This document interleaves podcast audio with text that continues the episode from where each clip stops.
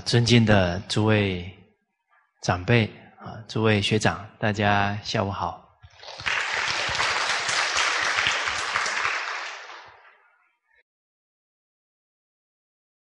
刚好这个上个月啊，我们办了一个大学生的讲座，那这些大学生呢，他们从幼儿园呢。读到大学呢是十几年的光阴，啊，这一次呢又来参加传统文化的课程了，也都是相当难难得的，在现在社会啊，算是功利主义比较强，他们还能重视伦理道德啊，这都是很可贵。啊，几个同学呢比较晚走。刚好一天吃完饭呢，啊，我跟五个同学啊一起坐下来乘凉，啊，偷得浮生半日闲，啊，跟他们谈天呢，就是在礼拜六晚上，啊，刚好呢，文言文课程呢，啊，刚结束啊，吃完饭呢，就坐下来。我突然问他们呢，说：“刚刚三个小时的课程呢，他们记得哪一段话？他心里啊很有感受的。”我这么一问呢，有一个男同学呀，他就愣了，他答不出来。嗯啊，好像想不到，而且啊，这五个人当中啊，他背的经典最多，哇，《易经》啊，《书经》啊，他都读过上百遍了，读的经典最多，可是听三个小时的课呢，让他谈一个最深的感悟啊，他谈不出来。反而另外一个男同学呢，哎，他马上就说了，啊，说刚刚啊，印象最深刻的啊，就是贞观之治啊，除了唐太宗的英明啊，还要有贤德的皇后啊，长孙皇后，在适时的给他劝谏提醒，还要有像魏征这样的忠臣，才能成就这一个盛世。所以他感觉到啊，成就一件事情啊，相当不容易呀。哎，他这么分享啊，他心有体悟哦。这个体悟哦，会伴随他的人生哦。当他走入工作，在一个团体当中，他知道啊，成就事情不容易哦，不要扯后腿哦。不要添麻烦哦，啊，哎，当他觉得很多条件不具足的时候，他能包容哦，他能承担哦，啊，他到一个团体去就想着我怎么样让这个团体更好哦，哎，他不会做很多还给领导还给团体添麻烦的事情哦，因为他已经体会到成就事情。很不容易喽，啊！所以学习贵在心悟哦，心的感悟哦，啊！所以我们读经典不能变成还是在堆积知识哦，啊啊！诸位朋友，知识什么时候用？考试的时候用吗？考完试以后，这些知识到哪里去了？啊，还回去了啊！啊，其实说坦白话了，什么时候是人生的考试啊？哦，anytime。哦，所以什么时候是考试？其实啊，心态对了，这考试过关了；心态不对了，这考试就没过关了。啊，今天人家骂我们一句的，我们能包容啊？考试过关了，骂我们一句，的脾气忍不住了，考试就不过关了。哦所以真正求学问呢，是提升自己的道德修养，这是目的。读书自在圣贤，这个认知很重要哦。认知一错了哈，就错到底了。可是这个时代是读书自在考试，延伸出来就读书自在拿学历，读书自在赚钱。一篇呢，那人生不是以服务为目的了，而是以赚钱利益自己，进而去享乐为目的了。结果这么一享乐呢，这个地球都用坏了。这么一享乐呢，各个行业的风气啊就搞坏了。哎，建立哪有不忘义的道理了呢？啊，所以这个思想观念的偏颇啊，不能怪现在的孩子。上一代人甚至上两三代人呢，有没有教导他们呢？这个重要了。所以人不学不知道，人不学不知义呀。我们教孩子考试，一直给他很多知识。填鸭填，哎，那个硬压进去哦，会把他的悟性都给压坏了呢。大家有没有看到？观察一下，现在大学生眼睛亮不亮？那可能是被知识给压坏了，没有好好引导他，甚至于被欲望给压坏了，眼睛没有没有光，没有神神采了。那只要是都是为了成绩、为了金钱呢，他就一直在追逐了，追不到了就患得患失了，很苦啊。所以，假如我们从事教育工作，能明白到教也者长善而救其师，什么时候教他？随时啊，把他的。正念、善念引导出来，啊，比方今天考试考完了发考卷，一个班上的同学都拿到考卷了，教育的机会出现了。但是老师假如不知道教育是长善呢？哎，考卷发完了哈，结束了。当考卷发下去啊，更重要的考试来了。孩子成绩考好了，他长傲慢了。哎，同学考的比我差，差劲，我比较厉害。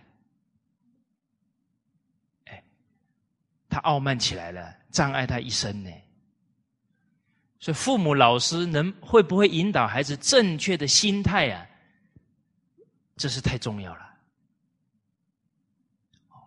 他考得好，他会傲慢。考得好啊，得失心会越来越重哦。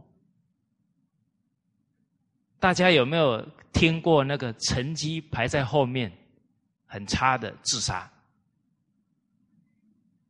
很少听到哦，都是成绩名列前茅，突然比较不理想，受不了。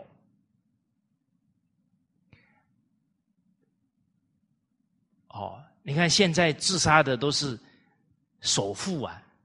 很多地方很有钱的了，他可能做了很多事情啊，都想要求好啊，都要比人家强啊，最后遇到一些瓶颈受不了了，承受不起，哎，反而心态调不过来啊，过不了这个关了。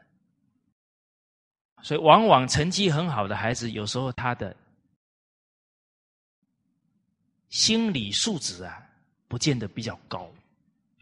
可是为什么一个孩子读到大学了，我们都关注不到他的心理素质？很多大学生承受不了成绩考不好啊，结束生命的时候，他的父母啊都不能接受。我的孩子怎么可能会这样呢？这个孩子一二十年的成长过程，父母都不知道，都感受不到。很重要的，因为我们关注的不在他的心呐，关注的是在他的分数上，就体会不到他心的状态。其实我们在学校教书，知不知道每个孩子他的心理素质状况？所以考卷发下来了，学生的心态正不正确啊？完全看老师怎么引导了。我们看现在的年轻人，几个心理素质是健康的。家长跟老师错过了无数次引导他正确价值观的机会呀！成绩考得好，不是生傲慢呢，不是生得失心啊，要生感恩的心啊，感恩父母，感恩老师。感恩曾经教过他的同学，感恩父母给他一个很健康的身体，一个很好的读书习惯，所以他遇事情啊，感恩心不断增长，越来越健康。人受教育应该是越来越好啊，而不是越来越苦，越来越笑不出来了。啊，他刚好成绩考得很差呢，他在那抱怨、怨天尤人、指责老师不会教，那他也不健康啊。哎，假如他考得不好，我们告诉他，哦，过能改，归于无。啊，到底不足在哪？要找出来。他不是在沮丧当中，而是在。反省当中，这个才是素质啊！啊，事务忙忙多错，考试的时候是不是很粗心啊？哎，会的东西都写错了，啊，下一次不能这么急躁，啊，甚至于写完了还要会检查，啊，这样就万无一失。哎，这个都是做事态度哦，不能他好了不好了。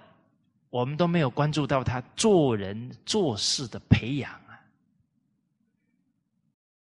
所以其实啊，我们假如什么时候都是看着成绩、看着功利啊，更重要的心灵啊，我们很难看得到。所以，假如不是啊，那一天刚好问了这几个同学这个问题啊。啊，我还觉得呢，第一个同学背很多，很厉害啊！啊，因为他给我说，他好几部书都念过一百遍了。啊，我这么一问呢，看他一脸茫然，一个都讲不出来了。哎，让我醒思到啊，学习啊，学贵心悟啊，用心感悟的东西啊，一辈子都不会忘。守旧，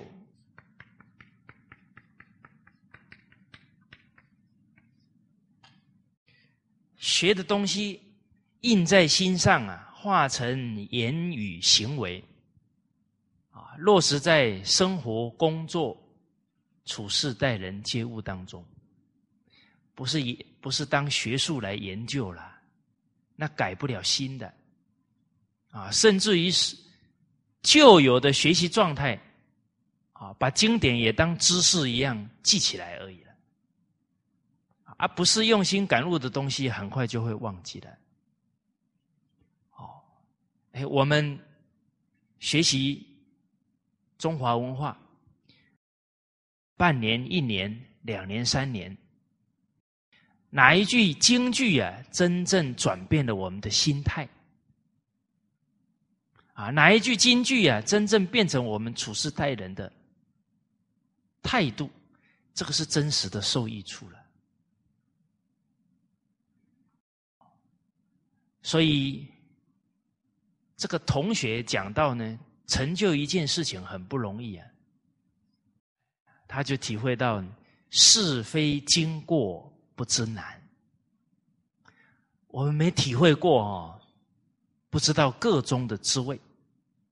啊，如人饮水，冷暖自知，确实是这样。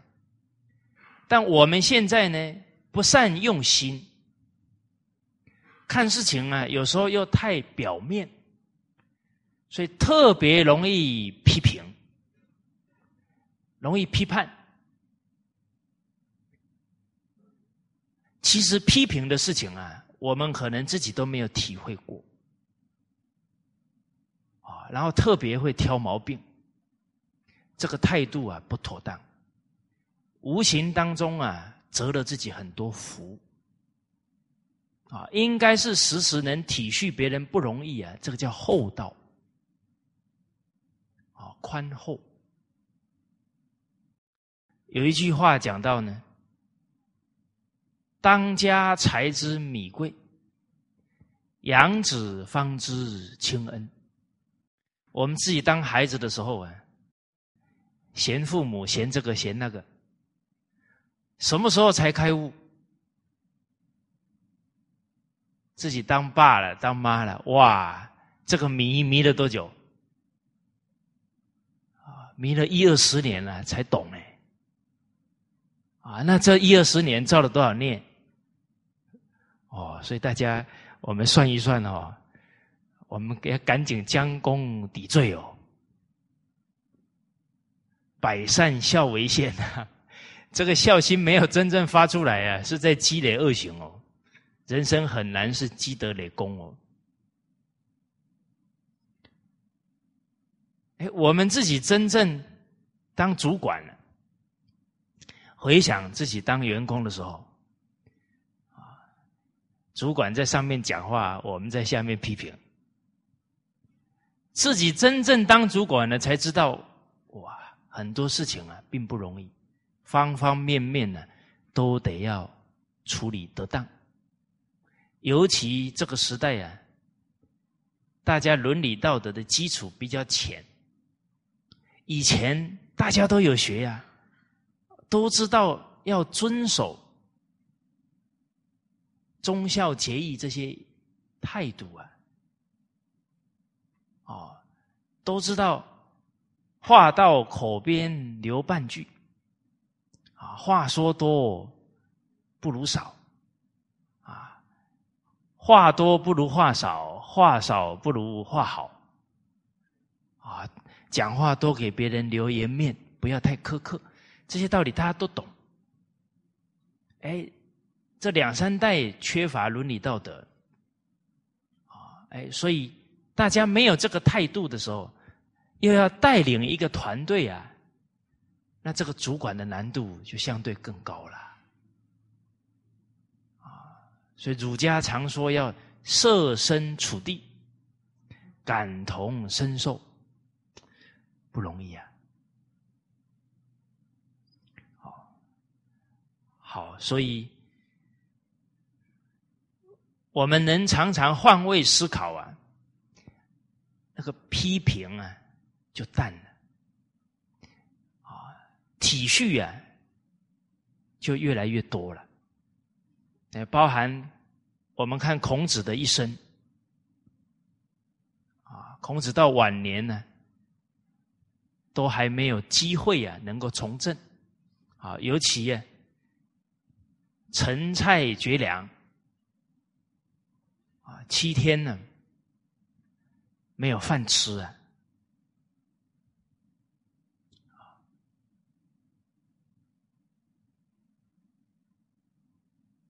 当时候呢，啊，整个文化在礼崩乐坏啊，所以在弘扬文化呢，确实难度啊是比较高的。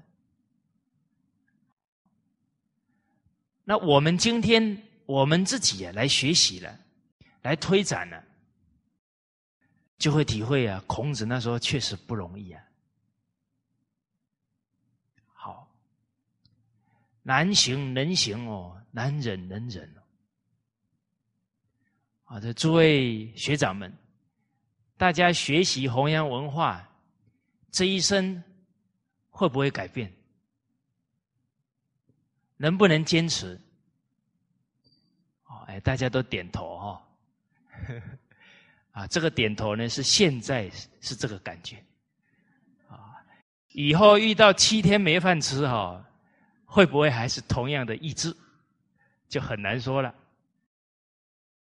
哎，做这个事啊，是我们中华儿女的本分哦，他不是带条件的哦。啊，假如能让我吃得上饭哦，我就做，这是有条件哦。假如这个条件没有了，就不干了哦。哦，假如这个蔡女婿有做，我就做。啊，他没做了，再说。那这个是有条件的哦，无条件的才是道义。哦，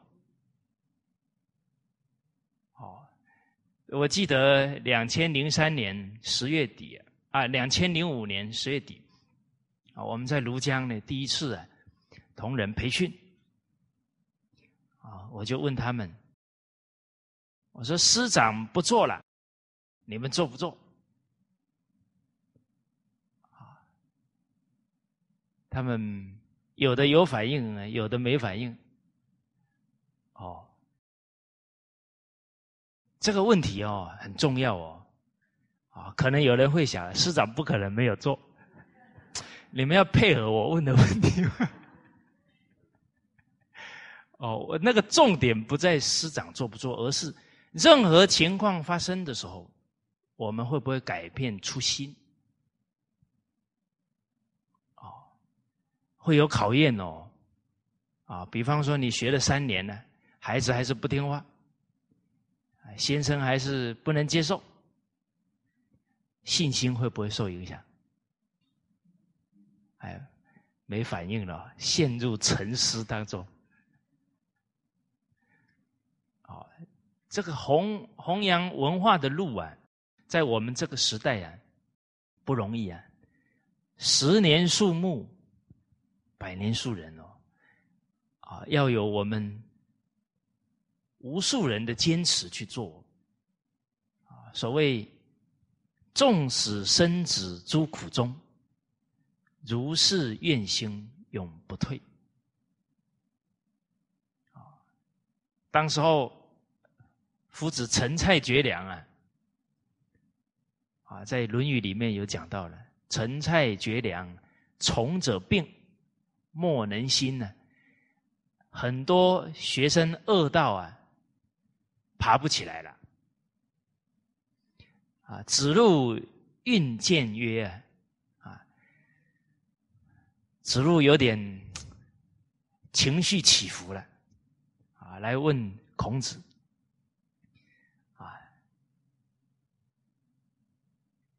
君子亦有穷乎啊？君子也会问遇到困穷的时候吗？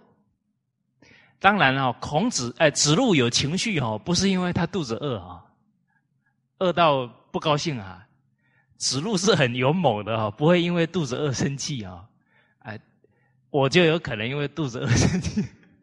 这些圣贤人功夫也是很了得的哈，他不是因为啊受了这个苦不高兴的。他是感觉到说，孔子这个大道怎么行不出来？他很觉得很无奈。哎，孔子说了：“君子固穷，君子确实有可能遇到困穷，但是小人穷是烂。小人遇到困穷的时候就会退缩，就会辩解，但君子不会。”哦子路啊，还有强调到呢，就是夫子有教过啊，人行善呢，天报之以福啊，啊，人行不善，天报之以殃啊。哎，我们都是做好的事情啊，怎么现在七天没饭吃呢？哦好，我们假如做了好几年，最后七天没饭吃呢，干不干？所以夫子有一段话很重要：为善无尽名。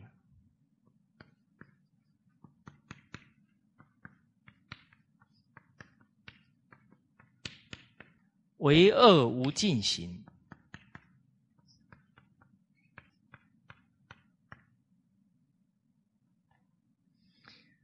人为善了呢，不一定马上啊，他就有好的名声跟好的果报。因为我们为善呢，是觉得那是我们应该做的，而不是马上要去求一个好的果报啊，带着这个求的心去行善呢。求不得的时候就失望，甚至不想做好事了。啊，其实善事啊，跟我们的良心相应，不做呢，其实我们良心也不安。而一个人为恶了，他也不是马上接受上天、接受法律的制裁，刚好他福报比较大，他还仗着那个他的势力呀。可是他的恶行终究不是不报，时候未到，到的时候他还是要受果报的。哦，好，所以我们现在的耕耘啊，很有可能是两三代人以后才会报我。而现在这个时代呀。大家冷静去看，去观察。现代人可能一个月干的坏事啊，超过以前人一生干的坏事，有没有？现在这个时代变成什么样子呢？就是做坏事叫有本事，就已经偏颇到这个程度了。哦，你说男女关系的混乱，这个混乱的人觉得他有本事啊。我们曾经听一个女子说啊，她堕胎十几次了，她在讲话那个语气哈，是在炫耀这一件事情呢。哇，恐怖啊！十几次是杀害自己的亲生骨肉十几次。啊，甚至于有人以玩弄感情为本事，偏的太厉害了。一个月干的坏事超过以前人一辈子都不止。所以大家想一想啊，天网恢恢，疏而不漏。人呐，觉悟的太晚，所以现在您看那个天灾人祸的速度啊。相当快，所以古人为什么很重视防微杜渐呢？啊，臣弑君，子弑父，啊，臣杀害领导，子杀害父母，非一朝一夕之故啊，不是一天两天形成，其所由来者渐矣啊，渐渐形成，由变之不早变的。应该赶快判断的，没有判断出来。其实一句话：“君子喻于义呀，小人喻于利呀。”我们现在都教孩子要自私，要谋利，那当然教出来，家也是小人呐，社会也是小人呐，这怪不得他们了。啊，我们当老师、当父母的这个认知偏颇掉了，哦，所以这个很多的天灾啊，在目前层出不穷。诸位学长，请问是快要结束了，还是刚开始？刚开始哦。好，那我们现在在。做传统文化了，这些天灾哦，我们会不会遇到？会哈，啊会了会怎么样？我们会不会死？哎呦，没有人讲话了，大家都觉得这个字很敏感。其实很多事情啊，你看这个世间一天每一天死多少人？每个人有哪一个人说我不会死的？不可能啊！每个人都要死啊！啊，每个人都准备好没有？都没准备哦！啊，每个人都会死啊，都没有准备，啊，不都吓死了啊？不，对 不对？都被死给吓了。所以人很有意思哦，明明每个人都会死，为什么不教怎么面对死？孔子说：“精气为物，游魂为变。”游魂为变呢？变成什么？有没有变得更好？看自己的灵魂决定的。孔子在《易经》有讲了哦，有教我们正确认知这个身体哦，正确认知这个生死哦。啊，儒家有教，道家有教，佛家教的更彻底了。好，很。很大的灾难出现的时候啊，没有保证做传统文化的就不会死哦。啊，不过有一条可以保证，就是你对着上天说中华文化的道统一定从我身上发扬光大，那你就不会死了。你这个愿太大了，你的那个善的力量太太大了，不止你不会死，当下天龙。这些祖先都在天地，这些神明祖先都保佑你，你死不了啊！枪林弹雨你也死不了，这不是我说的哦，孔子证明给我们看的哦。孔子好几次遇到很大的灾难啊，眼看着。啊，这这个凶难就逼在面前了。孔子对着学生讲：“天之未上，斯文也。上天不让这个中华文化道统断灭，谁也伤不了我。这是知天命哦。”好，今天大家回去啊，点一炷香啊，昭告天地，拍一下胸脯。好，发这样的誓愿啊，在这个文化危急存亡之秋啊，中华道统呢，就从我身上承传发扬。哦，那你就有浩然之气呀！呃，遇到灾祸的时候，你也不会恐惧的。好，哎，假如。今天晚上呢，就有两百个学长发这样的愿哦，哇！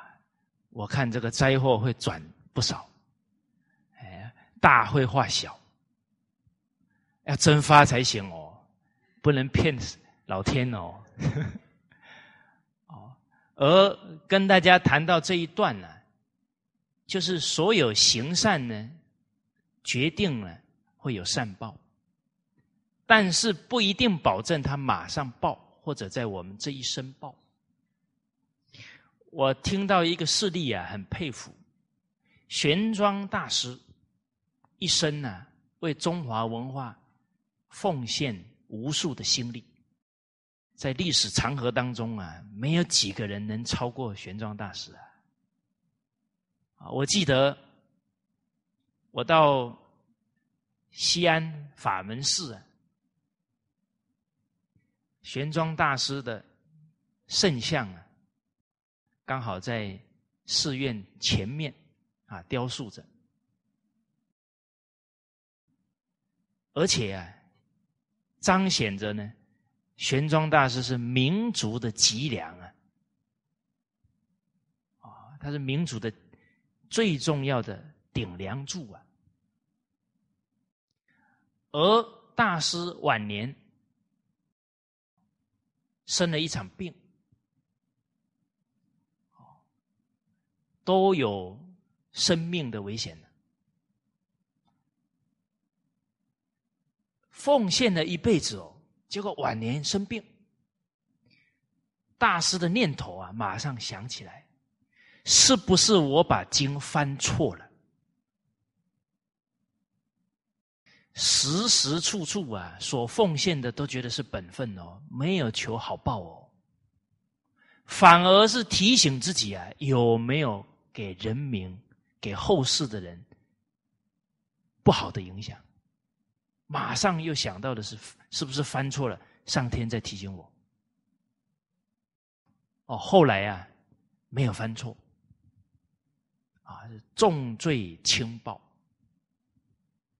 所以大师这个心境啊，让我们非常佩服。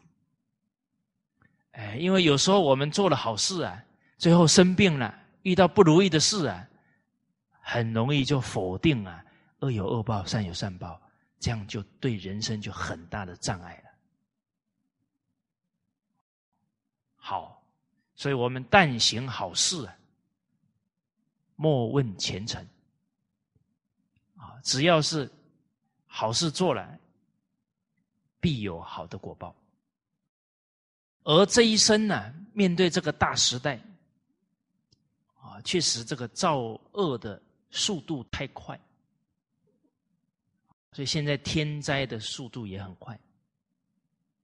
那我们真的面对到重大的灾害啊，很重要的一点呢，心不能乱，心要定。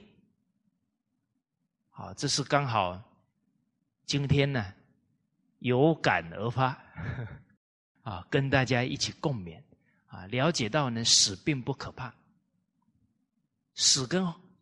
换一件衣服是一样的，为什么死可怕？是人不认识死的真相，然后把它看得很恐怖，最后就被他吓得半死。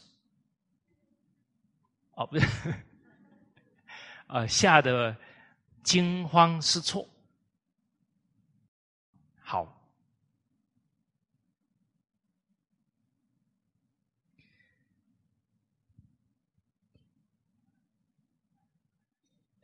一开始呢，跟大家谈到这个大学生分享了给我的一些思考，那也提醒我们，我们学习都是用一颗真诚恭敬的心啊来领受，不能再是背一些知识哦。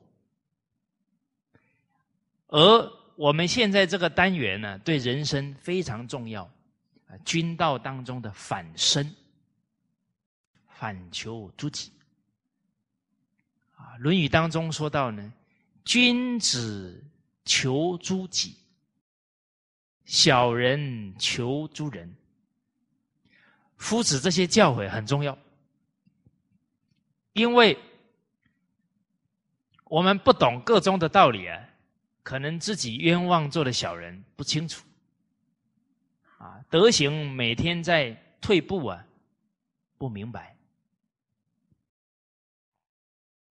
人生要有意义啊，要得日进过日少才有意义。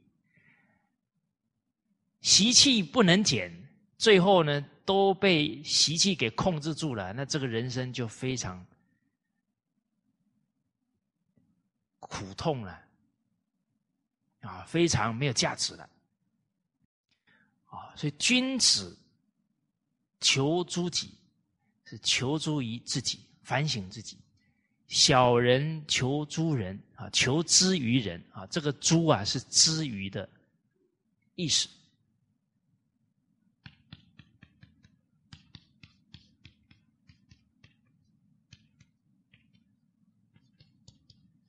所以，我们遇到事情不如意了，第一个念头是我错在哪？还是第一个念头谁害我的？谁谁？没告诉我的，啊是，啊，比方我们在部门里面，同仁给你借东西，借了以后呢，没有及时还给你，结果你要找找不到，当下第一个念头是什么？嚯，我借你呢，帮你呢，你还没给我还回来，气死我了，是不？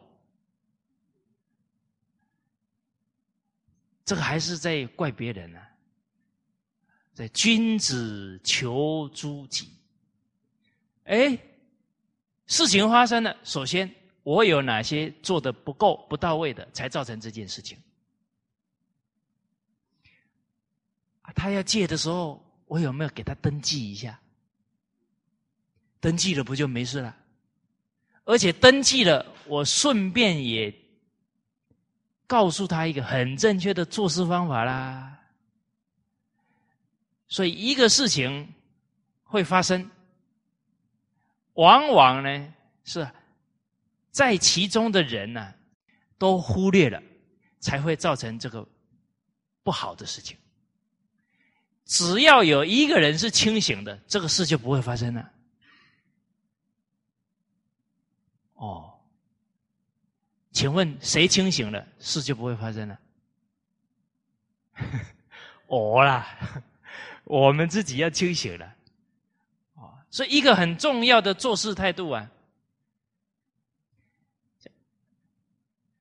你看以前做生意的人说：“事忙先上账啊。”动物归元。任何一个情况出现了，都在提醒我们做人做事的不足，不是坏事。可是，假如遇到了我们又是指责、责怪，甚至对立了，哇，那那就错的越来越离谱了。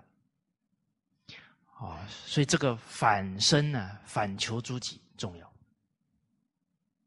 啊，而这个习惯不养成哦，到时候不知道要花多少人力跟时间再把它补回来。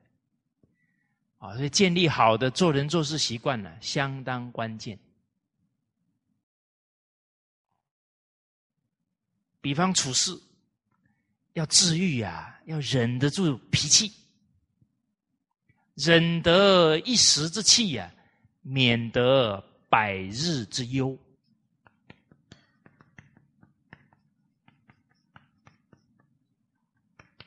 假如这一口气没忍住，冲突了，啊，家庭冲突了，团体冲突了，要再把它弥补回来啊，都不知道要花几倍的时间了。而遇到事情能先反身反求诸己，这个事情啊。不会再恶化。这个事情呢，会转成让每一个人冷静，甚至每一个人反省自己的不足。啊，所以古人讲到了“各自责，天清地宁”，啊，“各相责，天翻地覆”。啊，我们之前有讲过的两对夫妻住对门。那一对和和的，就是遇到任何事呢，夫妻都是先反省他自己。另外，小吵天天有，大吵三六九的，就是不管什么芝麻蒜皮的事情发生，一定是先怪对方。所以，幸福与否啊，跟我们处事的态度很有关系了。好，而。在军道当中的反身，这个为军者啊，他是一国之长，他的心态啊，会影响整个臣民啊。所谓上行下效，而且呢，他的心境啊，影响人民广大之后，他的心境是好的。老百姓心都善，叫招大福。啊，领导者心恶，老百姓也效法他了，那这个团体国家就有大祸了。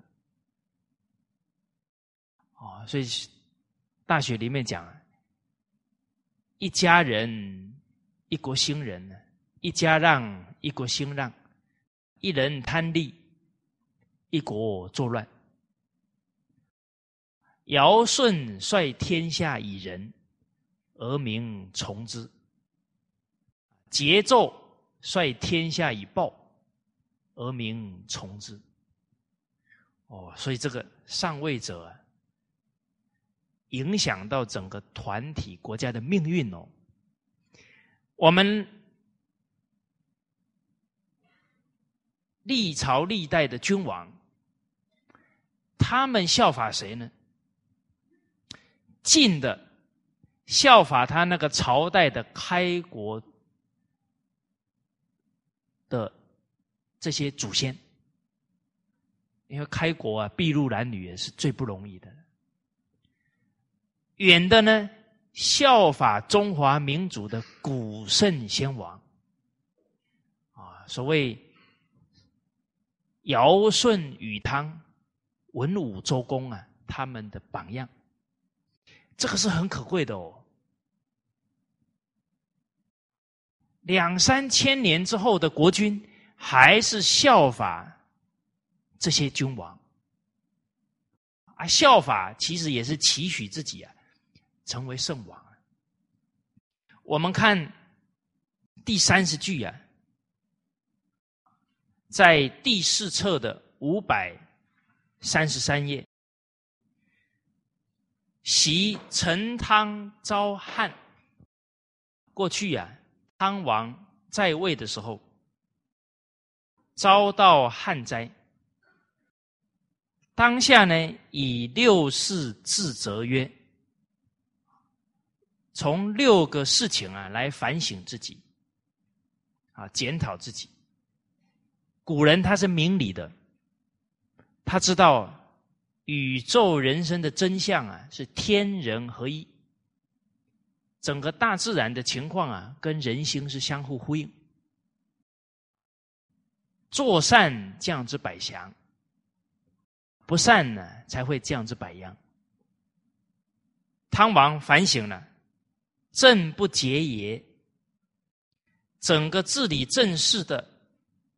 方法、态度符不符合正确的法度？就是符不符合啊？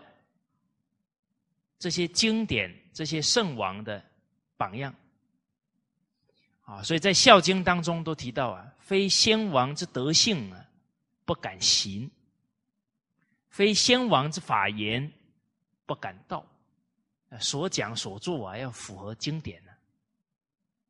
啊，其实在讲的具体的符合真理啊，不能遵循错误的思想观念的。使民吉也，所做的事呢，有没有使老百姓呢产生怨恨了呢？这关心人民的心心声。再来呢，公事容也。这个公事就是皇上居住啊、办公的啊这些地方，君王居住办公的地方。这个容就是呢，有没有盖的太奢华了？这一些公事盖的很奢华。都是用老百姓的血汗钱，这么做就不符合为君的人道了。啊，把老百姓的血汗钱拿来挥霍了，这怎么是仁慈了？啊，我们之前晏子跟齐景公的对话，啊，景公强调到怎么样富民安众。燕子回答了：“你自己要先克制你的欲望啊，哦，要节欲才能民富啊，啊，你你不搜刮民财了，老百姓他生活就没有问题了。所以这个公事容爷是不是花太多不该花的钱在这些建筑物啊雕龙画栋上了。《论语》当中啊，孔子称赞大禹啊，这禹王也是圣人呢。夫子感叹道呢，啊，禹吾吾见然矣啊，就是我实在呀。找不到任何大禹可以非议的事情了，啊，就是大禹的人格啊太高尚了，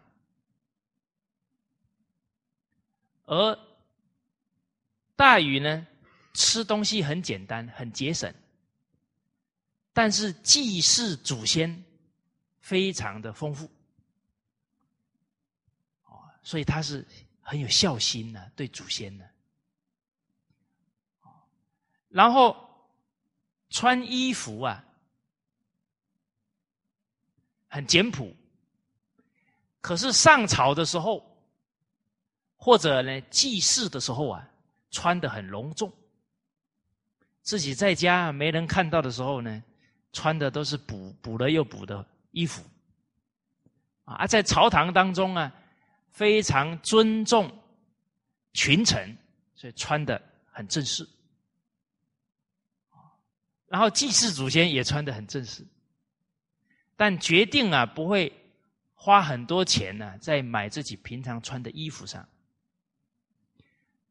这个是节省之外啊，对于群臣的恭敬心，有孝有敬。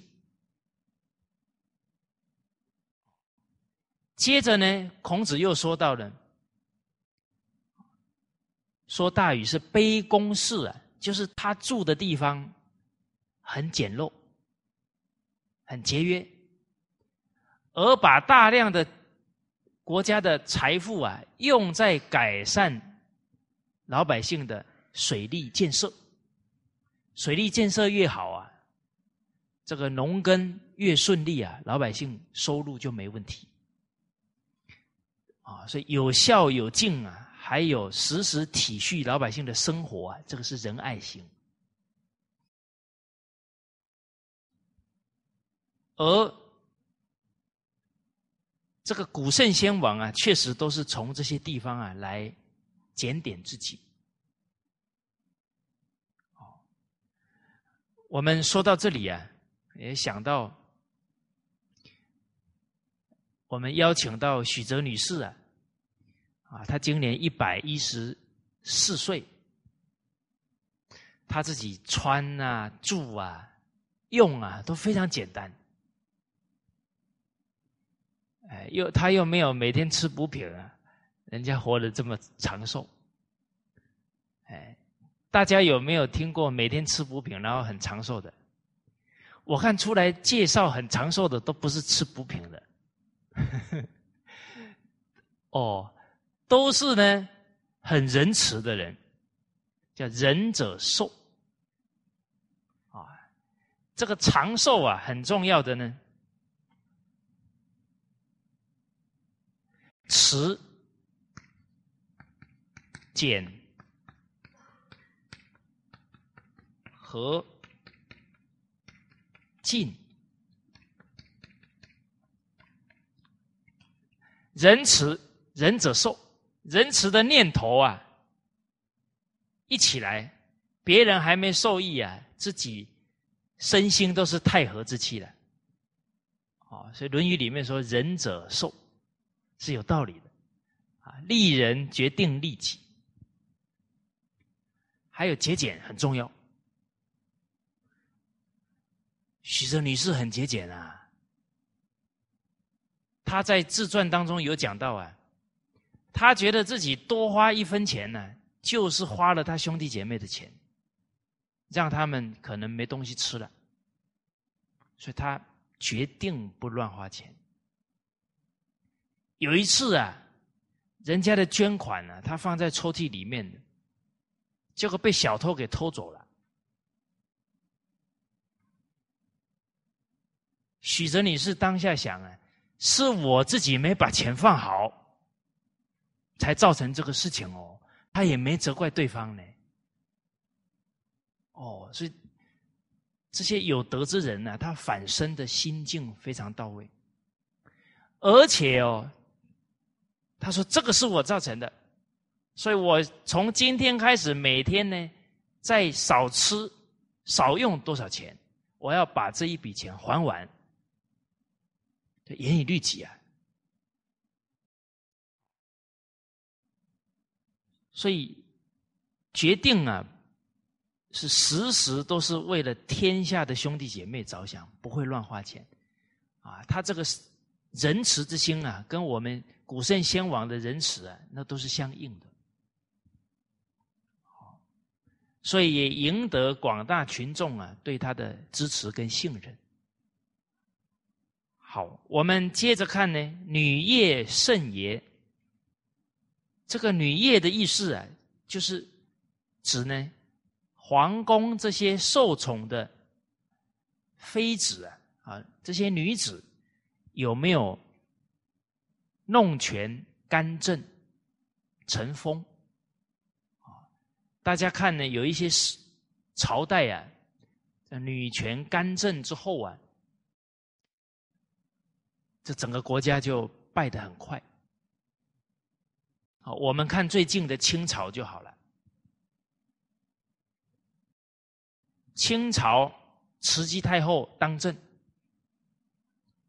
清朝的皇帝啊，都是饱读诗书哦，都很用心哦，三点多就要起床了。所以清朝呢，自始至终啊，没有出昏君，因为都读书。但是这个咸丰之后啊，慈禧太后当政了，哇，整个。本来在朝廷里面讲儒释道经典的习惯，一直保持几百年哦，一百多年都没有变。啊，结果慈禧太后当政了就改了，就不讲了，不讲经了，人的思想观念就会偏颇掉了，时时有人提醒才行啊。所以古人说：“三日不读书。”面目可憎呢？我们现在是一天不读经都不行了，哦，必须要不断熏习啊，才能保持正念啊。结果不不听了，每个人思想观念就开始下滑了，堕落了啊。最后清朝灭亡，而且不是清朝灭亡而已。整个传统文化不弘扬了，这一拜就拜了一百多年了，一两百年呢，很吓人哦。慈禧太后呢，不听经典的呢，还听服软的，听鬼神的，那就更离谱了。所以那时候不是刀枪不入吗？义和团练那个刀枪不入啊，都都已经偏颇掉了。啊所以《左传》当中啊讲到的“国将兴呢，听于民啊”，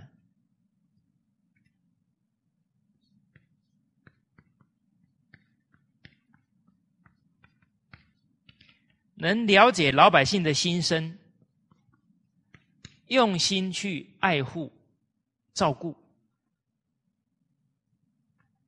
这个国家要兴盛的。啊，国家亡。听于鬼神呢？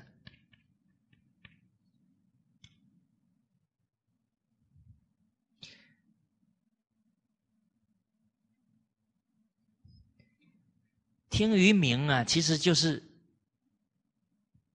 听于君道、听于仁爱的精神啊。听于鬼神呢，那他又不是。开悟的人，又不是懂得真理的人，那就越听的就越偏越大了。好，所以商汤第四个反省呢，有没有这些受宠的女子啊在干政？好，其实啊，这个男女有别啊。啊，男主外，女主内。啊，这个他君王的妻子啊，主要是把他的内政治理好，哦，把后代培养好，啊，那他一干政了，家里就没人好好相夫教子了，女子都出来赚钱了，他们家谁管？家庭主夫管，男人就管，男女还是有别啊。可能有人会说了：“我家里管的很好啊，我的孩子博士毕业啊，然后我也很认真办政治啊，有没有这样的人？有，决定有，确实都做的不错。他有这个能力，但下一个问题来了。”他有这个能力，其他的女人有没有这个能力？古人看事情哦，很不一样。他不是只看眼前的问题，他是不论现行而论流弊，不论一时而论久远，不论一生而论天下。长孙皇后有没有智慧？有啊。他可不可以多管些政治的事？他有那个智慧可以管哦，但他有没有管？他没有管哦。为什么？他有智慧哦，他有能力哦，他不做。因为开了这个风气以后啊，后面会有流弊的问题了。大家看孔子，好的学生就有七十二个呢，那七十二个可厉害了，比武功没有人超过子路，比外交能力没有人超过子贡，比德行没有人超过颜颜子，比理财没有人超过冉求，七十二贤三千弟子呢。那个时候人口可能才几百万呢，他学生就有三千精英呢。请问大家，孔子那时候搞政变行不行？孔子只要揭竿而立哦，不天下不知道多少人都跟着他呢。孔子为什么不做？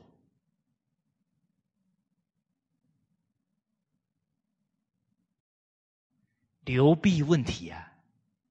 这么做了以后啊，很多贪心的人都说孔子也这么做，做 哦，都是为了自己的谋自己的权利的去做这些事情，流弊就出来了。哦，所以这个时代啊，很多事情啊，其实人不见得能想到后来的事情。我们再想一想，女强人，大家有没有遇过女强人？有哈，请问大家，十个女强人几个快乐？现在很多人都愿意做女强人啊，可是做了以后到底快不快乐？好像没人去关心。很多人想做企业家，到底企业家幸不幸福也不知道。就拼命往往那个方向一直走，一直走。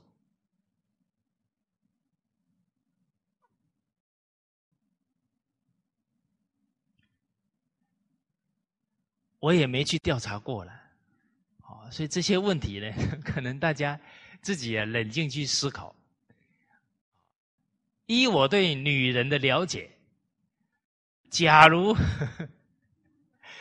先生跟她不同心了，她再有钱，我我想她也不会快乐到哪里去。假如他的孩子没教好，他是世界首富哦，我觉得他也不会快乐到哪里去。啊，因为女人特别重视情感，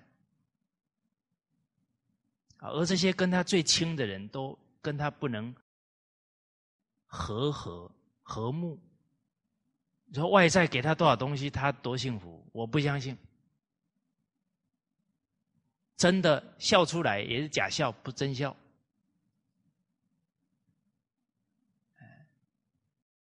啊所以古人几千年来男主外女主内啊他有他的道理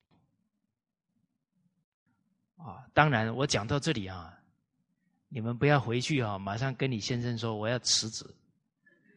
哦，那到时候还加一句话说说是我说的啊，那我完蛋了。好，我是分析给大家听，哦，然后呢，自己去取舍，而且取舍的时候要循序渐进，不可操之过急。其实我听过好多，后来啊，本来在事业当中也是叱咤风云。后来回归家庭之后啊，他自己的内心越来越安定，家庭越来越幸福。啊，我也是遇到浙江的一个女子，哦，那浙江的女子也很厉害哦，做事能力都很强，哎，然后他就说，哎，听了这个五伦的道理，哎，他们才放下工作呢，回去相夫教子。哦然后感觉呢，心灵啊更加有收获，更加安定了。好，当然，现在家庭的经济啊不允许呢，这个不能操之过急的。哦，可是真正很重要的一点呢，这个心一定要放在家庭上啊，放在孩子上啊。现在不放在家庭跟孩子上呢，以后想放都没机会了。人生说的后悔后悔啊，都是后面才来悔就不好。好，再来呢，包居行焉，这个包居啊是指送东西啊，就是贿赂的风气啊，是不是很盛行呢？一有贿赂了，这整个国家的政治风气就会败坏。啊，所以反思啊，有没有这个贿赂的风气？残夫苍烟，这个进谗言的人呢，是不是越来越猖狂了呢？啊，从这六点呢来反省自己。当然，这么一反省，一调整。这个灾祸啊，就能化解掉了。在贞观二年呢，关中也是大旱。啊，关中是陕西一带，啊，那个也是唐太宗他们就是陕西那一带的人，结果。因为大旱呢，太宗就对身边的臣子说呢：“因为整个水旱不调啊，就是因为他人君失德，他德之不修啊，所以上天在责罚他。他说：天当责政啊，百姓何罪？”不能怪百姓啊，啊，怎么还让百姓呢遭受这么多困穷啊？啊，所以他自己啊也很自责。他听到呢，有人家因为太贫穷了，还卖自己的儿女的情况，他听了之后啊，非常的怜悯，所以派遣御史大夫杜淹呢，拿出自己。皇宫的储蓄啊，啊，去了解情况之后呢，把这些孩子都赎回来，啊，然后还给他们的父母。所以太宗啊不容易啊，不知道大家还记不记得有一次啊，是京师旱灾，啊，是蝗蝗灾，蝗虫之害呀。啊，啊当时候，呃，太宗亲自啊去审查这个稻田呢，结果还飞来好几只蝗虫啊。结果这个太宗啊看到这些蝗虫的时候啊，首先呢，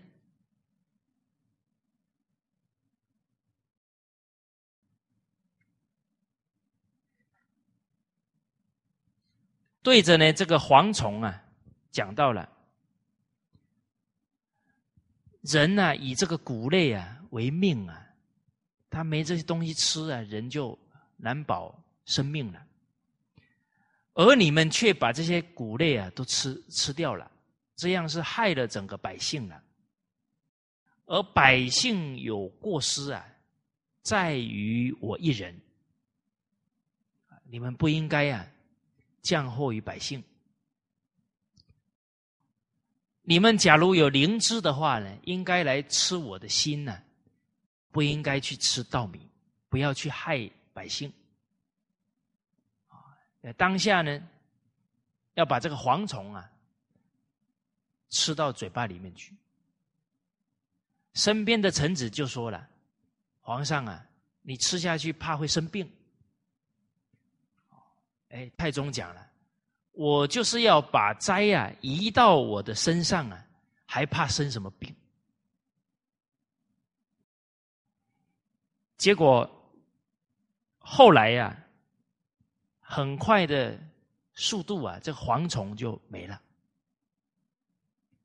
所以能感呢是心啊，所感是境界啊。他一国之君有这样的爱护百姓之心啊，把这个虫害的灾祸就转掉了。好，我们从贞观时期这些故事啊，也可以体会到呢。太宗在看群书治要的时候，是看到心里面去了，他才遇到这些事都能提得起这样的态度啊。好，我们接着看呢，三十一页。啊啊，三十一句。啊，第六册啊，七百八十二页。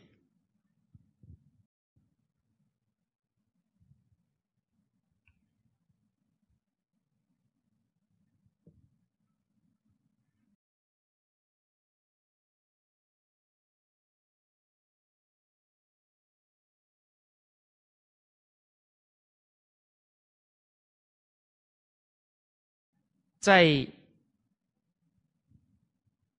姜太公所著的六韬当中，这个是文韬的部分呢。文王问太公啊，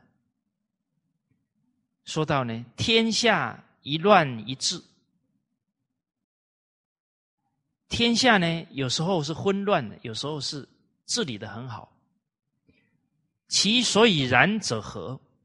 到底是什么原因啊？造成有治世有乱世呢？是因为这个大自然就是这样变化吗？结果太公曰：“啊，姜太公接着说的，这不是大自然的自然变化，是什么原因呢？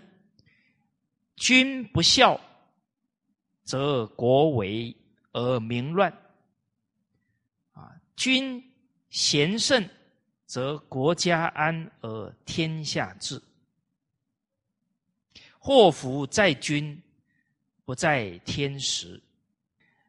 君主不贤了，那国家就会危殆啊，而人民人心啊离散纷乱，他就没有安全感了。而且，这个君主不贤呢，很可能就会。贪财啊，贪色啊，啊，去搜刮民财、搜刮民女了，那老百姓呢，都在恐慌当中了。所以国危而民乱，但君主贤明啊，君贤圣呢，则国家安宁啊，而天下治呢，就人民生活的幸福有序。而且呢，老百姓啊，都是这个君王啊，就像自己的父母一样的尊重。所以祸福，整个国家的祸福啊，在于君主的贤跟不贤啊，不是啊，跟天时跟气运的变化有关的啊，是跟贤跟不贤。后面呢，文王啊，很难得呢，也接着问了：那古之贤君可得闻乎？那所谓贤的君主是什么样的呢？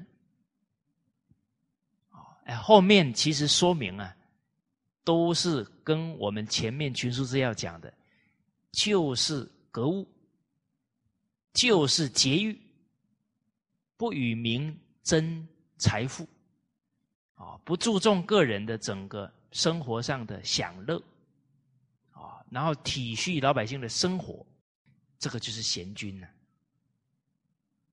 好，好。哦，所以这一段文涛的话呢，也让我们啊，比方从国家来讲呢，这国家领导人呢，啊，就要这样的一个期许，这样的一个反思。团体当中呢，哎，领导者呢，也要有这样的一个自我要求。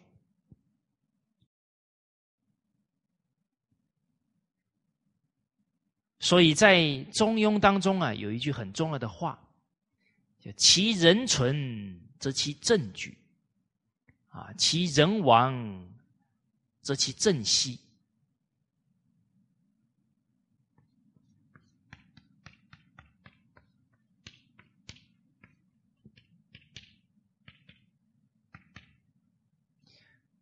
这里前面呢是讲到文武之政。不在方策，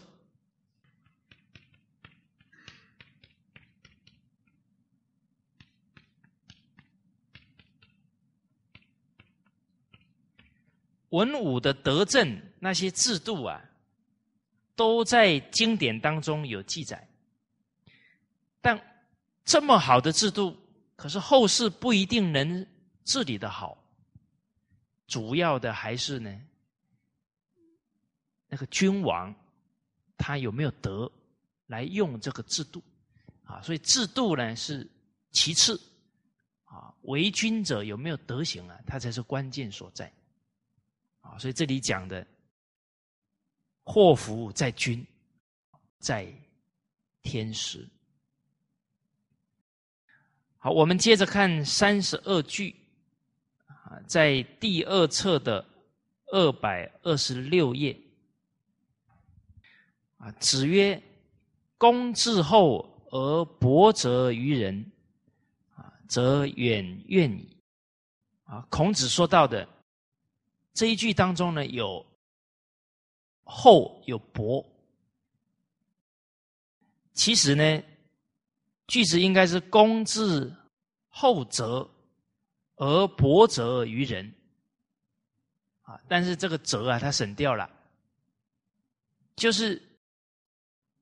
一个人呢，他反躬自省啊，都是啊很严格、从众啊来检讨自己，而从轻啊来要求别人，叫薄责于人，就能呢则远怨矣，就能远离他人的埋怨。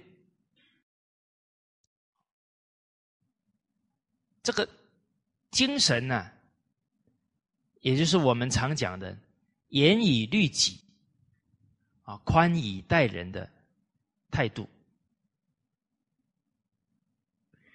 而这里面呢，也包含人情事理了。啊，我们要求自己少，要求别人很严格啊，啊，一般人家很难接受啊，都觉得啊，你都没做好，还要求我。啊，人家不能接受啊！纵使我们说的话对呀，他还是排斥的。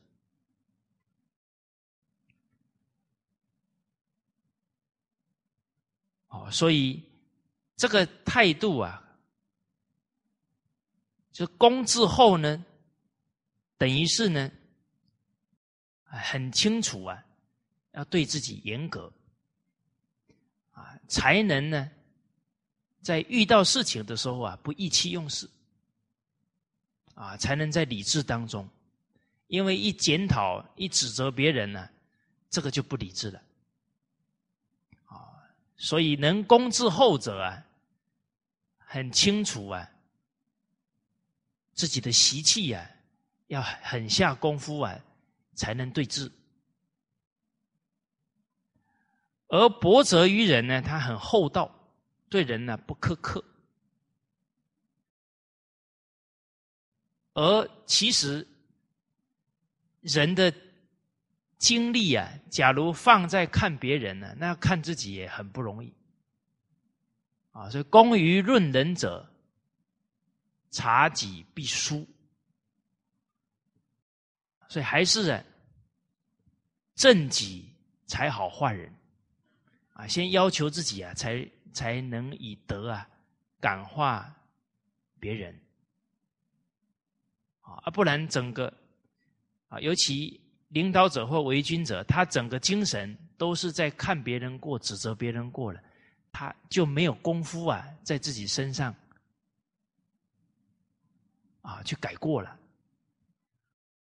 在《吕氏春秋》当中啊，有一段话叫“凡事之本”。必先自身，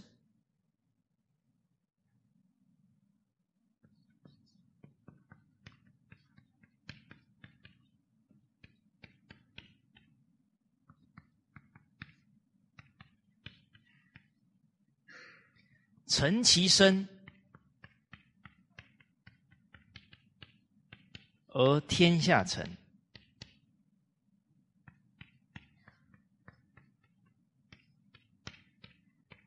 治其身，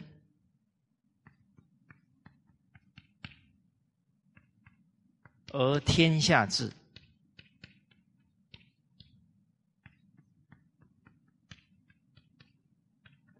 啊，为天下者，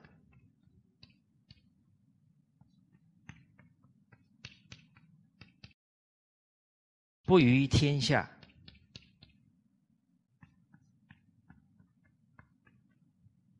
余生，啊，《吕氏春秋》这一段话呢，一开始，凡事之本，我们经营任何事情啊，都要从根本下手。啊，根本呢，不管是家业、事业，都是在自己的修身修养上。德者事业之基也，德者本也嘛。好，所以成就自己的德行了，那这个家啊，这个团体啊，或者君王自己德行成就了，这个国家天下呢就安定了。啊，所以成其身则天下成，治其身则天下治。啊，为天下者不于天下。余生，所以很所有的经论呢，其实都是相互呼应的。啊，身修而后家齐，啊，家齐而后国治，啊，国治而后天下平。而我们看到这一句，这个是天下，那是君王有天下呢。那我们有没有天下呢？啊，每个人都有每个人的天下，每个人都有每个人这一生的因缘。而事实上呢，人这一生所遇到一切人事物啊，都跟自己息息相关。啊，《易经》上说的“方以类聚，物以群分”呢。我们的心善呢，赶来很多善的因缘呢；心恶呢，才赶来恶的因缘。所以自己啊，要为自己的生命啊，负完全的责任哦。哦，这些京剧啊，都是提醒我们这个重要的人生态度。人生其实就是感应啊，啊，你笑脸对人，人家就对你笑啊。你哭着脸，人家也笑不出来啊！啊，跟照镜子啊有相同的道理在其中哦。啊，我们今天照镜子，就我们这个镜子照出来的就是我们的天下哦。啊，那大家看照这个镜子呢，很难看，啊，还有杀气，啊，然后我们很生气。把那个玻璃打碎，解不解决问题？啊，一打碎了，更照不出来了。啊，所以不是镜子上面的问题哦，不是这个世界上的问题哦，哪里有问题？是我们照镜子的人有问题了。啊，脸一调整，镜不就变了吗？哦，所以我们心态不对了啊。这个玻璃破了好多，问题也没解决。啊，就像我们人生成长过程当中啊，跟很多人撕破脸，问题也没解决。以后呢，还继续撕破脸，哦，然后都会觉得，哼，有什么了不起？再换一个朋友就好了。哎，有什么了不起？我再换一个公司就好了。其实，为天下者，不以天下啊与我们自身，反而是所有的境界啊，都是在提醒我们啊，我们修养还有哪些不到位处。有这样的心态了，反而感谢这些境界来提醒自己，来成就自己，就不会觉得这些境界跟我们对立了，甚至我们指责他了。好那这一节课先跟大家交流到这里。好谢谢大家。